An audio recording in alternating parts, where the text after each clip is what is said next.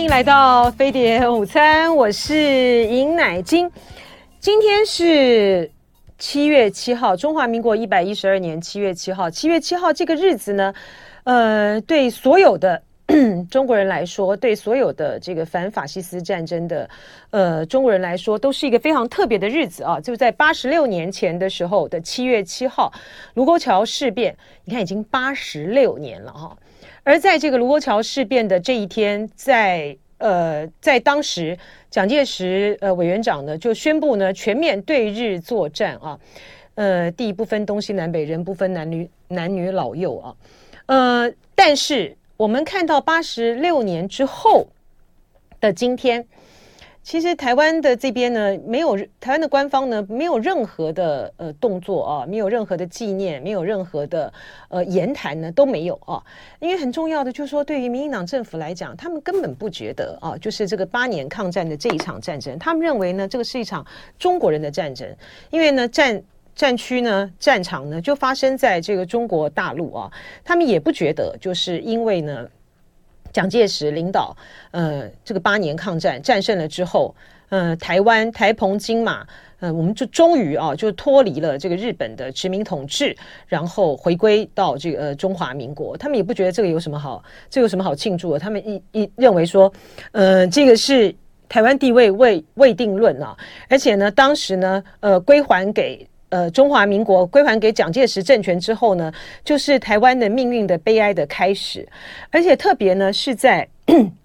有关于这个八年抗战，对不起，八年抗战的这个史观上面呢，根深蒂固的哈，就是在经过呃民进党的这个去中国化的呃教育之后呢，其实我们现在我们现在大家去看看这个呃从小学。他在从呃中学才开始教了哈，从中学到高中的这个教育里面，这个八年抗战呢，它就是小小的小小的几页，有没有几页啊？搞不好一页两页。我我之我之前呃曾经就是有研究，每一次那个最新的呃教科书版本出来的时候呢，我都会去买一套来看啊，然后就是带两页。他就讲完了，而且呢，他是在一个就当时他是用一种所谓的同心圆的这个历史观啊，就是把这把这个帝国主义啊殖民啊的问题呢摆在这样子的一整个大的脉络之下，反法西斯这样脉络之下去谈这个东西的，所以就就这个 八年这个抗战来讲，他这两页就讲完了啊，就是一个在反我们中华民国哈。啊作为当时的反法西斯战争中的一环罢了，哈，一个国家罢了，就是，呃，对，甚至于对于很多的呃民进党的传统的这个支持者，很绿的这一派的。呃，人来说，你不要说他，他们一定都是像呃李登辉这种已经过世的，或是老一辈的人呢，才这样子看哦，不是哦，呃，很多甚至于包括有不少的这个年轻人都觉得说，这个战争呢，就是发生在这个呃中国的这个战场上，是中国人的战争，关台湾人什么事？台湾人那时候是嗯，是日本是被日本殖民啊，然后我们在台湾这个地方的时候呢，还被这个日本轰炸，然后很多呢还是当了这个日本兵。去呃为这个他们的日为日本的殖民母国而打仗，所以那个的呃历史的观点跟这个心态呢是极为差异是非常非常大的啊，呃，所以在这个非常具有嗯重大的历史意义的七七抗战的这一天，呃，特别是在民进党。这个执政的情况之下呢，嗯、他们是不会对于这个七一抗战这件事情有任何的这个表表态的啊，甚至于我们在这个中山堂，呃，台湾的这个台北市的这个中山堂，当时我们在这个中山堂举行受降典礼，哈、就日军对于这个国军的这个受降典礼在中山堂，然后陈水扁在任内的时候，那个时候就要有一个呃纪念碑嘛，台湾光复那个纪念碑。他有一段时间，那个文字因为没有办法达成这个共识呢，就是空白的。然后他在描述这个呃抗战，我们来讲就抗战胜利啊。他讲的这个是终战，就战争是终战，这个是这个观点跟那个这种有极度极度的极度极度的不同，就是完全是两个不同的史观啊。所以在这样的一个情形之下，你说，对于很多呃，从这个呃连战时代开始，就一直连战当这个国民党这个主席开始啊，然后去跟这个胡锦涛这个见面的时候，他强调的就是要要正确的还原啊，就是有关于这个抗日战争是由国民党主导的这个历史论述上面，呃，你就在这个连战好好好郝柏村他们都很强调这个部分，在民进党他根本不 care，他根本也不在乎啊，哈，嗯。所以你就会觉得这种声音呢，就非常的、非常的凄有种有种悲凉感哈，在这个，在这个嗯七这个七七事变的八十六周年的时候，就说你当你这个中你这个台湾的政府也不在意的时候呢，你还去那边争什么呃抗日战争是由谁来主导的？不就是在民进党这眼中不就是很荒谬吗？哈，那呃过去。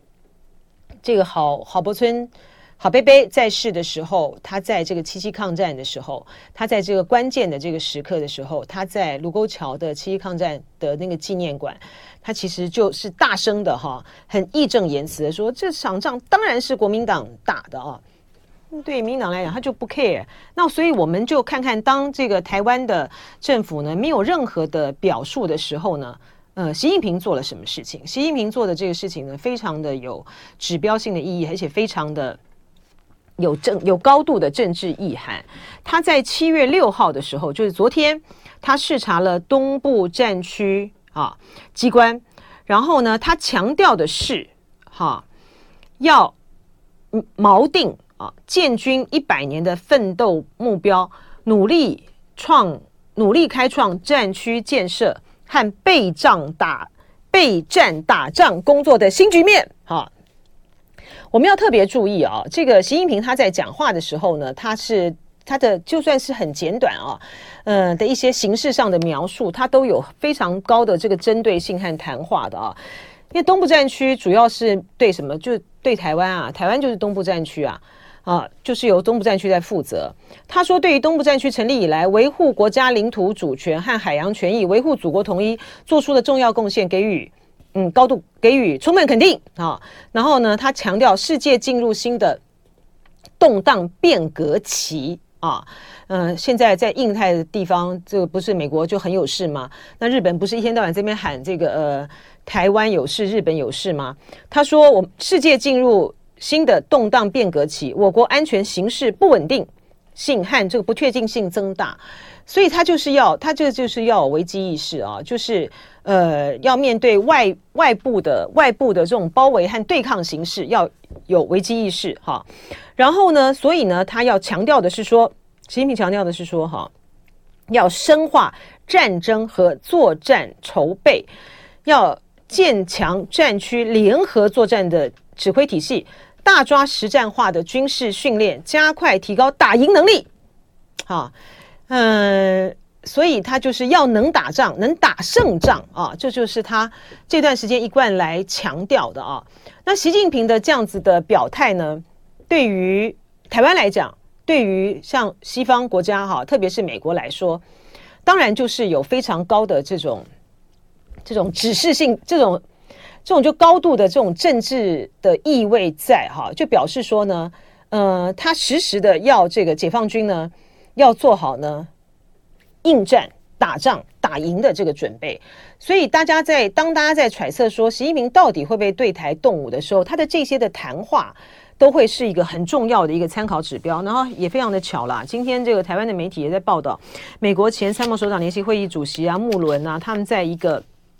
智库的这个论坛里面的时候，他他所强调的是说，呃，他们一再强调就是说，中呃中国呢，嗯，他其实自从韩战以后，他就没有打过仗啊，所以他是在质疑啊，大陆呢，你要假设真的有这个战争发生的话，你打得赢吗？你有这样应战能力吗？那习近平的这些的谈话，就是在应对所有外界的哈。外界当你有去质疑的时候，他的谈话，他所他所对于呃这个军方所下达的指令，以及军方呢，呃解放军呢，在这段时间来密集的在台海这边的演训，你就大家就是要做好这个心理准备就对了啦，大家都是皮要绷得紧了哈。除了是他呃习近平除了到东部战区去视察以外，嗯，因为他是去视察南京啊。那你觉得在七七抗战前夕的时候呢？呃，七七抗战这个二十呃八十六周年前夕的时候，他到南京，这难道这个指标的意味还不够浓吗？当然很浓啊！这个南京里南京大屠杀啊，有纪念馆。是在这个八年的我们对日抗战的八年期间里面，这是最惨烈的、最惨烈的这个遭遇啊。那所以呢，他去南京视察，除了在视察东部战区之外，他到这个呃江苏的这些看高科技园区哦，这个当然是有非常这非常重要的意义啊。就是说，在战争上，在备战应对。外部的这个复杂的这个形势情况之下，要做好战争的准备。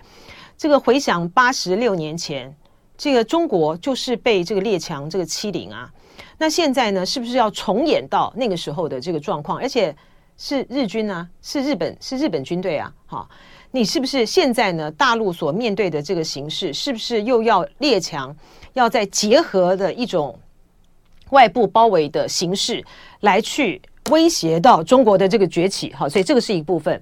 另外一个部分呢，就是我们看到大陆呃现在面对的美国呃大打这个对大陆呢大打这个科技战，哈，就是限缩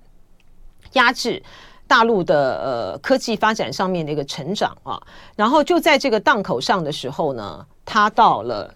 苏州看苏州工业园区，强调的高科技园区要去推高质量的这个部分，而苏州工业苏州工业园区它也有很强的这个历史意义，因为它这个是在一九九四年的时候呢，是中国和新加坡两国合作的一个旗舰项目，这是有指标意义的。就爱点你 U。